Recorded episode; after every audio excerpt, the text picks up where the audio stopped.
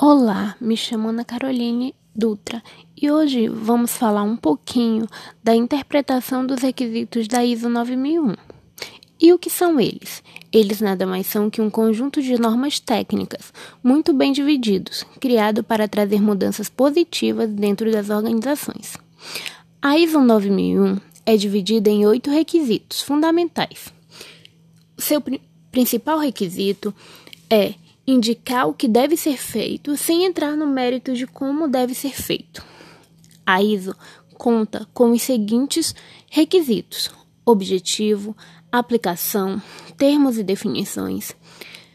Como sabemos, esses três requisitos referem-se aos objetivos da organização, fornecendo referências normativas e demonstrando os termos e definições constantes da norma. Os outros requisitos são sistema de gestão de qualidade, responsabilidade na direção, gestão de recursos, realização do produto e medição de análise de melhoria. Até aqui, podemos ver que os requisitos são de suma importância. E seu principal objetivo é a melhoria contínua da organização, servindo também para aumento da satisfação e fidelidade dos clientes. Algo muito importante é sempre lembrar que o cliente é o início e o fim de qualquer organização. Se ele está satisfeito, a organização vai bem.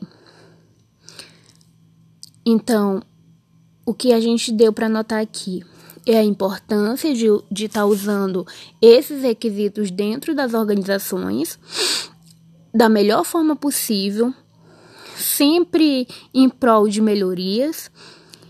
Espero que tenha sido clara quanto ao assunto, que tenha dado para entender um pouquinho. Fico por aqui, até a próxima.